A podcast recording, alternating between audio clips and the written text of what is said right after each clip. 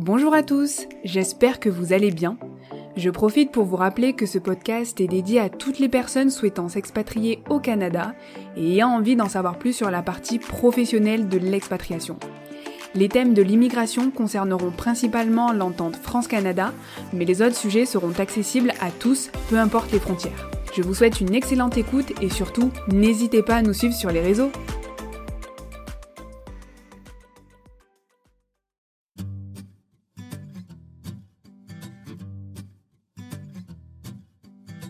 Fois que j'avais terminé mes études au Canada, j'ai voulu y replonger, qu'il y avait une place, euh, donc du coup au laboratoire utilisateur et euh, j'ai été pris, j'ai été très content.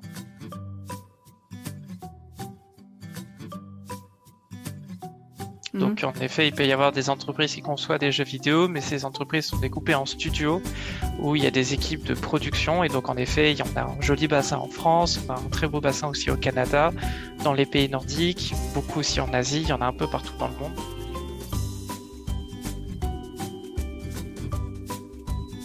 J'ai envie de dire, comme tu l'as dit, c'est un secteur qui est très en demande. Donc, euh, une fois arrivé à l'entretien, euh, montrer que vous êtes différent, que vous savez collaborer, travailler en équipe et que vous êtes prêt à, vous épanouir dans l'entreprise.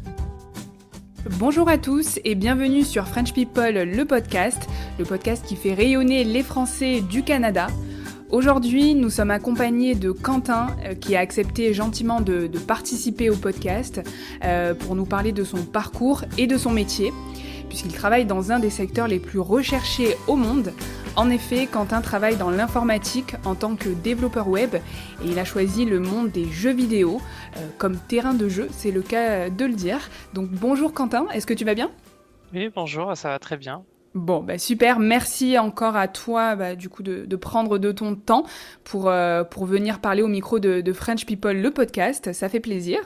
Merci à toi de me dans, dans ton podcast. En tout cas, ça me fait plaisir de pouvoir partager un peu mon expérience euh, d'expatrié au Canada. Bon, bah, j'espère que ça va pouvoir servir à, beaucoup de personnes.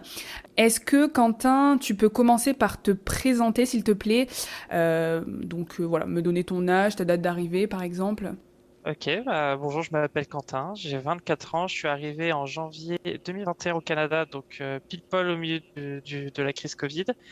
Euh, je suis à Montréal du coup depuis maintenant deux ans et demi, bientôt trois, mhm. et donc je travaille en tant que développeur web dans le laboratoire utilisateur du coup d'une entreprise qui fait des jeux vidéo euh, à Montréal. Et donc je ah, suis arrivé en tant que permis d'études et maintenant je suis passé en permis post-diplôme. Et tu viens d'où en France? Du coup, je viens euh, des Yvelines, donc à l'ouest parisien. Euh, voilà. D'accord. Euh, Quentin, j'aimerais qu'on démarre en parlant vraiment de, ton métier, de ton secteur d'activité. Est-ce que tu peux essayer de, présenter ton métier en le vulgarisant pour les personnes qui n'ont pas d'affinité justement avec le secteur de, de l'informatique?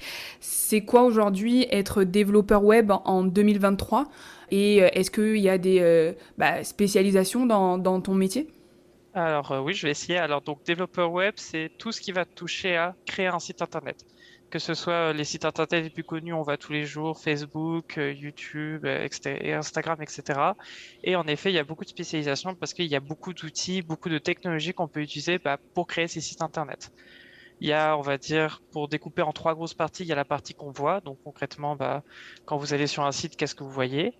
Il y a la partie données. Donc bah, tout ce qu'on voit, c'est des données qui sont enregistrées quelque part. Et la dernière partie qui est en fait la communication entre ce que vous voyez et les données pour que du coup les données transitent bien et s'affichent de la bonne manière. Et donc du coup, c'est ces trois pôles qu'on va appeler le front, le back et du coup le front-end. Et quand on dit qu'on est par exemple un full stack développeur, c'est-à-dire qu'on maîtrise ces trois aspects. Et donc quand on dit qu'on est web développeur, généralement c'est qu'on maîtrise ces trois aspects. Intéressant. Et, et toi, c'est quoi ta spécialisation? Donc du coup, je suis euh, full stack développeur, donc c'est euh, je maîtrise ces trois parties, je travaille sur les trois parties en temps général, mais généralement j'ai plus d'affinité avec le front, donc qu'est-ce qu'on voit concrètement euh, sur un site internet?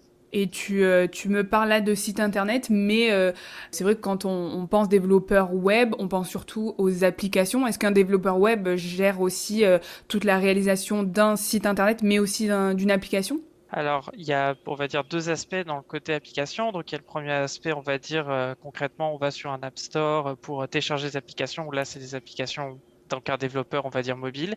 Et puis maintenant, de plus en plus, et avec les nouvelles technologies qui arrivent, on peut donc créer des sites internet qui sont adaptables au mobile, ou en gros qu'on soit sur l'ordinateur ou un téléphone, le site internet va, on va dire, euh, réagir de manière à ce qu'il soit euh, mieux adapté pour un petit écran comme un téléphone ou un plus gros écran comme sur un ordinateur. Et donc, oui, en effet, ça fait partie des compétences que généralement les développeurs full stack en ont, et pour pouvoir développer ces deux types d'applications. Euh, et un est-ce qu'un développeur web travaille tout seul ou vous travaillez en équipe avec d'autres euh, développeurs?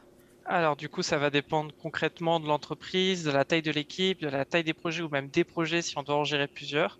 Pour mon cas, du coup, on est une petite équipe de quatre développeurs et d'un manager où on doit gérer plusieurs outils. Et en fait, on va un peu tous être un peu spécialisés dans tous les outils, dans toutes les fameuses trois types de, travail que je disais plutôt, où en fait vraiment n'importe qui peut prendre n'importe quelle tâche. Et en fait, sur un site internet, il faut un peu imaginer sa création aussi en trois étapes. La première qui va être un peu la conception. Qu'est-ce qu'on veut faire Qu'est-ce qu'on veut que le site fasse Qu'est-ce qu'on veut afficher Quel est le parcours que l'utilisateur va avoir sur le site il y a la partie réalisation concrète, donc bah, je, vais coder tout ça, le mettre en place pour que ça fonctionne. Puis après, il va y avoir le maintien, il va y avoir les mises à jour où bah tiens, euh, on se rend compte qu'il euh, y a une partie, un bouton qui est pas joli ou une interaction qui n'est pas agréable et donc on va vouloir l'améliorer en continu. Donc il y a ces trois étapes, on va dire, de cycle de vie d'un projet web et donc euh, dans mon équipe de 5, on fait un peu les trois en même temps sur plein de projets en même temps. Ok. Et toi, en tant que, enfin, si on prend un développeur web, euh, est-ce que euh, le, le, développeur peut travailler dans plein d'entreprises? Dans quel type d'entreprise, en fait C'est ça ma question. Dans quel type d'entreprise un développeur peut, peut travailler? On va dire qu'aujourd'hui, les sites internet, ils peuvent être utilisés pour de plein de manières différentes. Ce soit, on va dire un peu, on va dire les sites internet publics. Donc, euh, concrètement, quand on va sur internet, on tape euh, YouTube, Facebook, on a du coup un service qui est accessible à tous. Et en fait, il y a aussi aujourd'hui le site internet qui est beaucoup utilisé comme un outil, un outil interne. Par exemple, tiens, on veut faire de la gestion de ressources humaines dans l'entreprise, bah, on peut créer soi-même un, outil, un site internet pour bah, référencer ses employés, gérer les fiches de paye, etc. Donc, euh, il y a beaucoup de types, on va dire, différentes d'entreprises, beaucoup de missions très différentes. Par exemple, dans une équipe, on gère euh, un site qui est donc externe, qui est visible à tout le monde, et d'un autre côté, on a beaucoup d'outils, beaucoup d'applications qui, elles, sont gérées en interne. Donc, euh, une fois de plus, ça peut être vraiment plein de projets différents, de tailles différentes. On peut avoir un développeur web qui est spécialisé que sur des animations d'images. On peut avoir un développeur web qui est spécialisé sur, euh, on va dire, la compression de vidéos pour que les vidéos fassent le moins de points possible. Ou d'autres qui peuvent être comme nous, un peu plus sur plein de petits outils et euh, gérer un peu tous ces outils et même en créer des nouveaux quand il y en a besoin. Donc il y a plein, plein de, spécificités ok, sur lequel on, peut travailler. Et, toi, pourquoi tu as choisi euh, le secteur des, jeux vidéo? Alors, d'une part, je suis un peu un gamer au fond de moi-même, donc voilà, c'était un peu le rêve quand j'étais petit de ah tiens, j'ai envie de travailler dans une entreprise euh, qui fabrique des jeux vidéo. Et puis euh, j'ai eu la chance pendant mes stages, pendant mes études, de pouvoir avoir une mission dans cette entreprise où j'ai beaucoup apprécié, mais j'étais vraiment pas dans, on va dire, dans le côté je produis les jeux vidéo, mais plutôt dans le côté business autour. Et j'ai beaucoup aimé cette expérience, le cadre de l'entreprise. Donc, euh, une fois que j'avais terminé mes études au Canada, j'ai voulu replonger. Il y avait une place, euh, donc du coup, au laboratoire utilisateur et euh, j'ai été pris, j'ai été très content et, euh, et du coup c'est vraiment un environnement sain, c'est un environnement euh, challengeant parce que du coup c'est des outils différents, c'est des utilisateurs, des clients très différents, ça bouge beaucoup et l'aspect aussi que j'aime bien c'est euh, ce côté multi-expertise, c'est-à-dire je peux toucher à les différentes catégories sur différents types de projets, je peux soit en créer, soit les fabriquer, soit les maintenir et c'est tous ces environnements qui fait que bah, j'aime beaucoup là où je suis actuellement. Et ce qui est intéressant, c'est que euh, justement, tu conçois le projet de A à Z, c'est ça?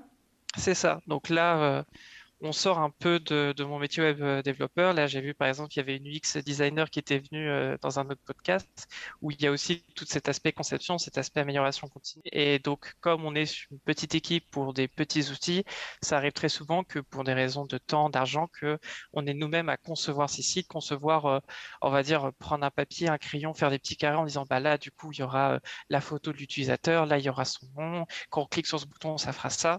Et euh, c'est un aspect en plus qui permet de développer d'autres compétences, qui peut nous donner des envies d'évolution, ou même euh, explorer des nouveaux parcours. Et est-ce que tu parles anglais euh, dans ton quotidien? Est-ce qu'il faut justement, est-ce qu'il faut bah, on m'a dit que quand même quand on est développeur web, il faut avoir un, niveau en, anglais, peut-être pas le parler, mais parce que il y, a beaucoup de protocoles en anglais? Alors, on va dire que euh, l'encyclopédie du développeur web, quasiment tout est en anglais. C'est-à-dire qu'on fait des recherches sur Internet pour avoir des ressources, parce que la vie de développeur web, c'est beaucoup de recherches sur Internet pour euh, trouver quelque chose qui a déjà été fait ou comprendre pourquoi quelque chose ne marche pas. Quasiment tout est en anglais, tout sera simplifié en anglais. Avec les nouveaux outils qui arrivent aujourd'hui, comme l'IA, ça peut bouger un petit peu, mais voilà, aujourd'hui, l'anglais, c'est un prérequis pour euh, on va dire, gagner en temps, en efficacité. Et puis après, même surtout quand on essaye de viser des entreprises internationales, des plus gros projets, ou même on doit discuter avec des clients, des utilisateurs, ou même, euh, on va dire, penser parfois à la culture du pays. Savoir parler anglais, c'est un plus et même parfois euh, obligatoire. Oui, parce que le, les jeux vidéo là que tu conçois, ils vont être distribués un peu partout dans, dans le monde. Est-ce que c'est, comment vous faites pour traduire euh, tout ça? Alors du coup, euh, je suis pas vraiment dans la partie production de jeux vidéo. Je suis plutôt dans le laboratoire utilisateur où en fait, quand du coup, bah voilà, une entreprise de jeux vidéo, bah ça lance pas son jeu comme ça euh, sans avoir testé le jeu. Et donc du coup, souvent on fait venir des, joueurs qui veulent bénévolement ou parfois contre rémunération tester un jeu. Et donc, du coup, bah, ces tests-là, ça a besoin de beaucoup d'outils, que ça passe par le recrutement, que ça passe par le test en lui-même euh, pour euh, capturer la vidéo, capturer des informations, des données euh, pour comprendre le test. Puis après, il faut savoir traiter ces données, il faut savoir les afficher, il faut savoir résumer et expliquer aux équipes qui, eux, fabriquent le jeu vidéo. Donc, nous, nous, notre équipe, du coup, elle conçoit tous ces outils pour faire le test. Donc, euh, on va dire que les utilisateurs qu'on va avoir, c'est euh, concrètement les, gens qui vont venir tester le jeu. Ça va être les modérateurs de ces tests. Donc, euh, on peut en effet avoir des tests qui sont faits à Paris, des tests qui sont faits à, Shanghai, des tests qui sont faits aux États-Unis. Il peut y en avoir partout dans le monde. Donc, en effet, il y a cet aspect localisation qui est quand même important à prendre en compte parce que bah, on doit faire un outil qui convient à tout. Oui. Et j'ai l'impression là de ce que tu me dis qu'il y a énormément d'étapes, que le process est long. Donc euh, en, moyenne, bon j'imagine que ça peut dépendre, mais euh, combien de temps il faut pour sortir un, un, jeu vidéo? Euh, un jeu vidéo, ça dépend une fois de plus de la taille, de l'envergure, de l'impact, etc. Donc, ça peut prendre de quelques années à parfois même des dizaines d'années. Ça dépend ah des projets, ça dépend des, entreprises qui le font. Ça dépend des process internes. Donc, euh, pour répondre peut-être à cette question, je dirais qu'il y a en fait plein de tests qui existent qui peuvent être très intéressants. Ça peut être des tests pour tester le concept, savoir si le jeu est intéressant, il apporte vraiment de la valeur. Ça peut être des tests pour tester des spécificités très précises du jeu. Par exemple, est-ce que cette mission, elle fonctionne? Est-ce que cet objet, euh, les joueurs aiment bien cet objet? Et parfois, ça peut être des tests juste pour avoir des impressions générales. Par exemple, tiens, euh, quand le joueur a joué 20 heures à un jeu, est-ce qu'il est toujours intéressé? Donc ces différents tests peuvent être appliqués à différents jeux, à différentes étapes de leur vie. Ça peut ah vraiment... il y a beaucoup de recherches, quoi. Euh. C'est ça, voilà, c'est ça, ça, peut vraiment varier. Et ce qui est très intéressant, c'est que parfois des jeux peuvent rester longtemps dans une étape de euh, on réfléchit au concept, on fait plein de petits tests pour savoir si euh, le joueur aime le concept. Et d'autres jeux qui sont au contraire en disant bah, c'est un gros jeu, il y aura beaucoup d'éléments, beaucoup d'histoires. Du coup, on va faire des tests euh, assez régulièrement pour savoir si c'est toujours cohérent, si ça plaît toujours. Donc, Ok. Et on parle, alors je, sais qu'à Montréal, il y a un gros bassin d'entreprises euh, qui travaillent dans la conception de jeux vidéo, mais euh, il me semble qu'aussi en, France, il y a un bon bassin euh, de. Ah oui, il y, a des bassins beaucoup, il y a des, on va dire des, des centres où il y a beaucoup de studios. Donc, mhm. en effet, il peut y avoir des entreprises qui conçoivent des jeux vidéo, mais ces entreprises sont découpées en studios où il y a des équipes de production. Et donc, en effet, on a un joli bassin en France, on a un très beau bassin aussi au Canada, dans les pays nordiques, beaucoup aussi en Asie, il y en a un peu partout dans le monde. Mais à Montréal, l'avantage qu'il y a avec les studios qui sont du coup, euh, par exemple à Montréal, c'est le cas de vie de Montréal et une des raisons de pourquoi je suis venu ici. Oui. Et toi, personnellement, tu es un consommateur de, jeux vidéo? Euh, Un peu trop parfois. de façon hebdomadaire, tu passes combien d'heures euh, à jouer? Alors, si on enlève les heures obligatoires pour le travail, on va dire, je peux passer facile de deux heures à une dizaine d'heures par semaine. Ah oui, t'es un passionné. C'est ça, voilà. Il y, a des moments où on sort un peu de Montréal, on sort un peu de ses choix, et là, il y en a, enfin, de chez soi, et là, il y a, moins d'heures qui passent, évidemment, mais Oui, je, suis un consommateur régulier. Euh, bon, ce qui est bien, hein, si tu veux travailler dans, dans ce secteur. Si, on revient plus au métier de développeur web, euh, donc comme je t'ai présenté, donc je te disais que euh, c'était, bah, moi je suis dans le recrutement, donc je, je suis pas spécialisée dans l'informatique, mais je sais que bah, les, les, les, développeurs web sont hyper hyper sollicités. D'ailleurs, toi, est-ce que tu es sollicité par des recruteurs justement? Alors, avec un profil junior, on est plus généralement sollicité par des ENS en France, donc des entreprises qui cherchent généralement à avoir des développeurs envoyés sur des missions de courte durée pour des clients différents. Au Canada, j'en ai vu beaucoup moins, j'ai eu beaucoup moins, on va dire, de, propositions de ça. Mais c'est plutôt dès qu'on commence à devenir un développeur euh, confirmé, un développeur intermédiaire, où là on commence à avoir un peu plus de requêtes. Donc euh, je sens mon, on va dire mes, mes, vues sur LinkedIn qui augmentent un peu plus avec le temps, avec les mois qui s'accumulent. Voilà, c'est ça. Je sens la, la courbe qui monte doucement. Mais, euh, mais voilà, ça, ça varie généralement du pays, puis euh, surtout du domaine. On va dire quels sont les types de sites qu'on fabrique et quelle est notre spécialité. D'accord. Donc euh, un, un, recrute, un développeur web demandé, c'est quoi? Il a 4-5 ans d'expérience? On va dire que dès qu'on est sorti du statut junior, ça peut vraiment dépendre des profils, ça peut dépendre des entreprises. Je sais que généralement, junior, on y reste au minimum 6 mois, 1 an, et au-delà de 2-3 ans, ça commence à être un peu suspect. Donc euh, voilà, un développeur qui commence à avoir 2 ans d'expérience et un développeur qui a su maintenir, on va dire, bah, créer ou maintenir des projets pendant plus de 2 ans, qui a acquis de l'expérience, qui a fait des tâches variées. Et donc, euh, on va dire, ça va être un profil qui, lorsqu'il va intégrer une autre entreprise, va euh, plus facilement s'accrocher, enfin s'adapter aux nouvelles technologies et plus facilement, on va dire, produire de la valeur rapidement.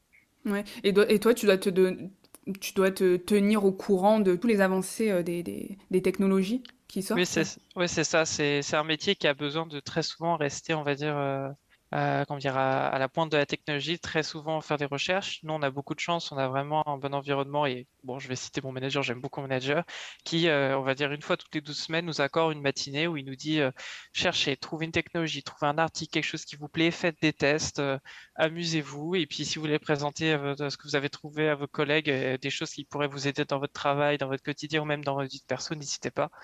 Et donc, on, ça nous arrive très souvent bah, de faire des recherches, de trouver des nouvelles technologies et même parfois d'intégrer ces nouvelles technologies dans nos outils euh, ou même dans notre manière de travailler au quotidien.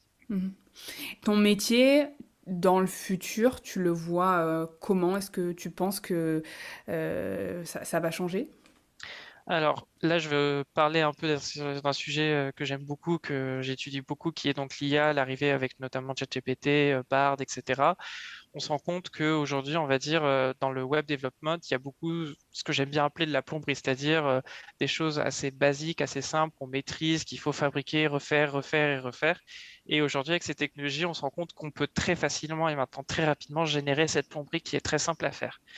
Mais c'est pas parce que du coup on a une plomberie qui est faite très rapidement que forcément la plomberie elle est bien connectée elle est jolie et elle fait du sens.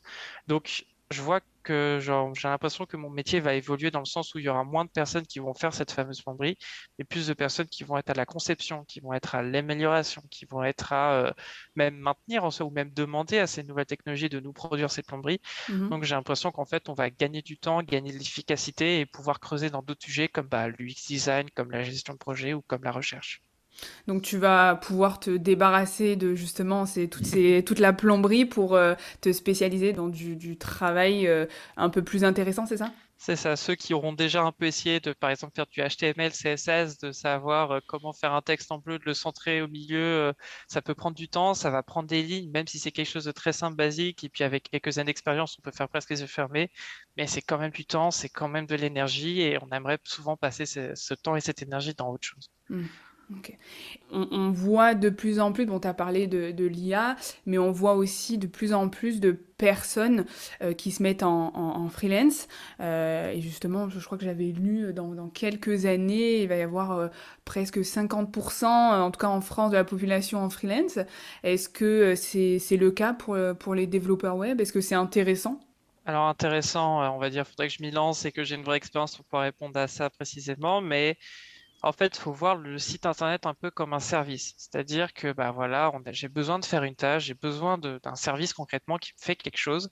Et ce service, soit je peux l'acheter ailleurs parce qu'il a été fait chez quelqu'un. Euh, par exemple, tiens, euh, pourquoi j'irais moi-même créer un service pour, euh, pour héberger mes vidéos et les voir quand je veux, alors que je sais qu'il y a YouTube qui le fait à côté gratuitement, enfin pas grand-chose. Et donc, du coup, ces fameux services, en fait, on peut soit les fabriquer en interne, soit les acheter, soit les demander à quelqu'un en freelance de les faire. Et quand ces services, c'est des choses qui peuvent être assez simples, assez maîtrisées, rapides à faire, eh bien, ça coûte beaucoup moins cher de demander à un freelance de me faire cette application. Si même lui, il a déjà codé de son côté, il a juste à changer le logo, la couleur, euh, connecter la bonne base de données. Et donc, en effet, la freelance, si on est bon, si on est rapide et qu'on fait des choses propres et claires, ça peut être quelque chose qui peut être très avantageux. Je sais que j'ai euh, quelques amis qui sont lancés en freelance, qui ont un portfolio qui est qui, fait rêver. On a l'impression de tomber sur les cours de UX design, comment mmh. avoir un super beau site avec des belles animations qui font des arcs-en-ciel dans tous les sens. Et ça marche très bien pour eux parce que justement, bah, les entreprises veulent quelque chose de rapide et pas cher et ils peuvent faire ça donc du coup à la chaîne. Et euh, justement, euh, euh, en termes de, rémunération, on en vient. Bah, si les, personnes se mettent en freelance, c'est parce que c'est intéressant. Est-ce que tu peux nous donner un peu des fourchettes de, salaire pour ton, pour ton secteur? Alors pour la freelance, je pourrais pas répondre. Pour au Canada, en tout cas, au niveau du développeur web, quand on est un développeur web junior, peu importe, on va dire vraiment euh, l'éducation, les diplômes qu'on a, on va être sur des fourchettes autour de 60 à 70 000 dollars pour un junior, donc une fois de plus en dépendant du poste de l'entreprise, des avantages. Mhm. Et ça peut monter très rapidement et pour arriver sur euh, des bons niveaux, des niveaux d'experts qui peuvent parfois dépasser euh, les, les 100K. Ah oui.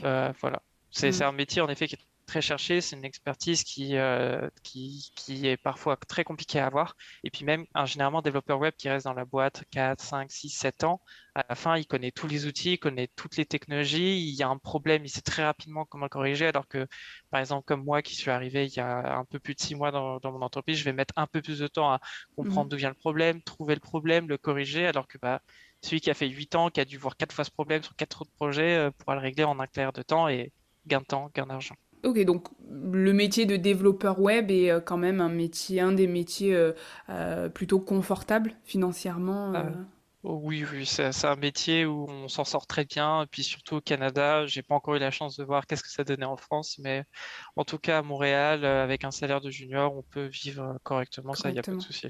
Bon ben, merci en tout cas pour, pour ces explications. Maintenant, si on parle un peu plus de ton parcours euh, d'immigration.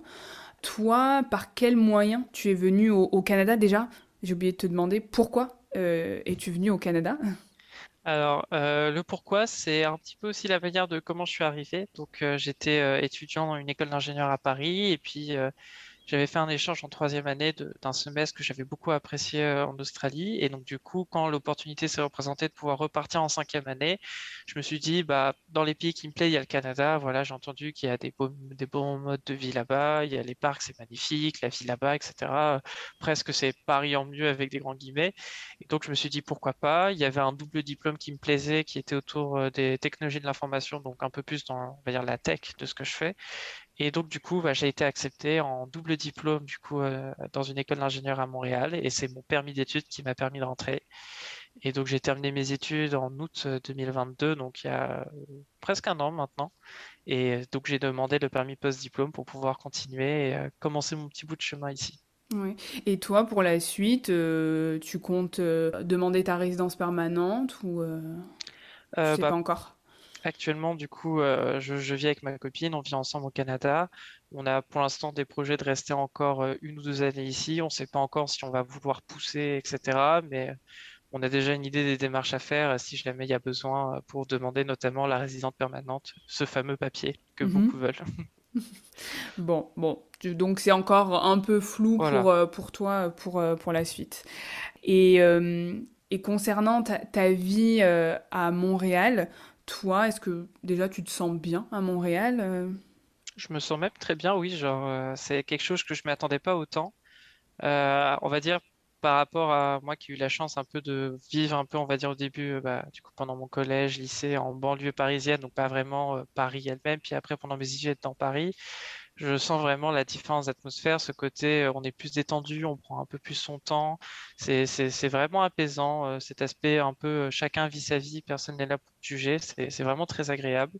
Puis même, il y a, une qualité de vie qui est bien meilleure qu'à Paris par rapport à on va dire, au coût de la vie, par rapport au logement qu'on peut avoir avec nos revenus. J'aime beaucoup cette idée de je prends une voiture, je fais une heure, j'arrive dans des magnifiques parcs comme le, parc national du Mont-Tremblant, comme le parc de la mmh. Mauricie. c'est vraiment un mode de vie, une qualité de vie et un ressenti dans la ville que tout fait que je me sens vraiment très, très, très bien à Montréal. Et, qu'est-ce que tu aimes faire euh, Donc j'ai compris euh, que tu aimais bien faire des randonnées, mais voilà. On va dire entre l'été et l'hiver, ça change beaucoup, mais voilà, l'hiver c'est plus patiner, faire des randonnées, euh, me balader un peu dans la ville. L'été, beaucoup faire du vélo, beaucoup faire aussi des randonnées, des voyages. Et très récemment, on s'est mis au triathlon avec ma copine, donc ah, nager, vélo, courir. Donc voilà, c'est un peu nos passe-temps en ce moment à Montréal. Oui. Et est-ce que tu as réussi euh, là à, découvrir euh, d'autres villes que, que Montréal? Oui, oui, bah, surtout pendant on va dire ma période d'études où là, on va dire le, le, planning était un peu plus léger qu'en France. On avait beaucoup plus le temps d'aller euh, dans d'autres villes comme à Ottawa, Québec, même à Tadoussac, parfois aller faire des allers-retours à New York aux États-Unis. Vraiment, j'ai eu le temps de faire un peu le tour, on va dire, autour de Montréal. Évidemment, il y a encore plein de choses à découvrir. J'ai pas encore eu la chance de faire Sherbrooke, par exemple, etc. Mais c'est là que je me dis, il y a l'autre côté du Canada à faire. Bon, là, c'est un peu plus loin, c'est un peu plus d'avions, etc. Euh, mais euh, je me dis que j'ai découvert qu'une petite partie et c'est déjà euh, magnifique. Bon, bah, t'as as pas mal bougé quand même. je vais te poser une question que je pose à, tous, tous les invités. Qu'est-ce que tu peux conseiller aux développeurs web qui sont intéressés par le Canada, qui veulent venir au Canada Comment, qu'est-ce que tu peux leur conseiller au niveau professionnel? Euh, au niveau professionnel, euh, surtout depuis la sortie du Covid, euh, il y a beaucoup d'entreprises qui veulent, on va dire, un peu simplifier les processus de recrutement, qui veulent, on va dire, avoir le moins d'administratifs, de complexes à faire. Donc, arriver avec des permis, comme par exemple des permis vacances-travail, un PVT, ça aide beaucoup. Euh, avoir, on va dire, un portfolio, ça aide beaucoup d'avoir euh, facilement sous la main, par exemple, tiens, d'un côté personnel, je me suis amusé à faire deux, trois petits projets, ça peut être mmh. vraiment n'importe quoi, ça peut être, tiens, vous habitez dans une colocation, vous en avez marre que votre coloc ne vous rembourse pas, vous avez créé euh, une mini application colocation, ça, vous, vous avez créé même votre site en CV, ça montre que vous avez fait un peu de technique, que vous avez cherché un peu, vous-même vous, êtes un peu curieux dans la tech. Donc, un permis simple, montrer que vous vous intéressez de votre côté. Et puis après, euh, j'ai envie de dire, comme tu l'as dit, c'est un secteur qui est très en demande. Donc, euh, une fois arrivé à l'entretien, euh, montrer que vous êtes différent, que vous savez collaborer, travailler en équipe et que vous êtes prêt à, à vous épanouir dans l'entreprise. Oui. Toi, sur, quelle plateforme, parce que bon, tu as eu de la chance avec ton entreprise, euh, mais euh, pour un développeur web, quelles sont les plateformes en tout cas euh, adaptées pour trouver un emploi au, Canada? Est-ce que, bon, il y a LinkedIn hein, qui est un, un, très très bon outil. Est-ce qu'il y a d'autres sites spécialisés pour les, les développeurs web? euh, spécialisé, il y en a pas trop qui me vient. Je sais que j'avais essayé de créer un profil avec Indeed qui avait pas trop marché. J'avais essayé avec Welcome to the Jungle, ça m'avait pas mal aidé quand je cherchais des petits stages de développeurs à, Paris dans des startups quand je voulais vraiment essayer des petites équipes sur des petits projets. Mmh. Mais sinon, oui, LinkedIn, quasiment toutes les entreprises mettent leur post là-dessus, même quitte à les rediriger après sur leur site à eux. Donc, euh, en tout cas, si c'est une grosse boîte, généralement, il y a toujours LinkedIn, il y a toujours un post LinkedIn, c'est une valeur sûre. Et puis voilà, pour les startups, je pourrais peut-être recommander Welcome to the Jungle. Oui. Quentin, qu'est-ce qu'on peut te souhaiter pour, euh, pour la suite? On va dire euh, peut-être de battre euh, mon précédent record à mon dernier triathlon là qui va arriver en septembre. Euh, wow. Que ça se passe bien, voilà, c'est l'objectif, battre mon record. ok, c'est à Montréal? C'est ça, oui, ça se fait sur le parc Jean Drapeau, donc là où il y a le circuit de Formule 1 à Montréal, où en fait, du coup, on peut nager dans le bassin d'aviron, puis après, on fait des tours du circuit de oh, Formule 1 en vélo, puis après, on court autour du bassin. C'est un super événement, en tout cas, si vous voulez le faire, allez-y, c'est très fun. Ouais. Il y a combien de kilomètres? Euh, alors nous, du coup, on fait la distance sprint, donc euh, c'est un peu plus petit qu'un triathlon olympique, c'est 750 euh, mètres de nage, 20 km de vélo et 5 à pied. Ah oui. Bon, ben écoute, euh, peut-être que je... ouais, voilà, c'est ça, c'est ça. Je viendrai te, te supporter. Bon, ben merci euh, en tout cas, Quentin, pour euh, pour toutes ces explications. J'espère que ça va pouvoir aider pas mal de, de développeurs qui ont bah, des questions ou qui s'intéressent sur sur comment travailler au Canada en étant développeur. donc je te remercie et puis bah, je te souhaite le, le meilleur pour la suite. Merci beaucoup à toi. Bonne journée. Allez, salut. Et voilà, cet épisode est à présent terminé. N'hésitez pas à suivre French People le podcast sur les réseaux, à laisser vos commentaires et à donner la note maximale si vous avez apprécié ce moment.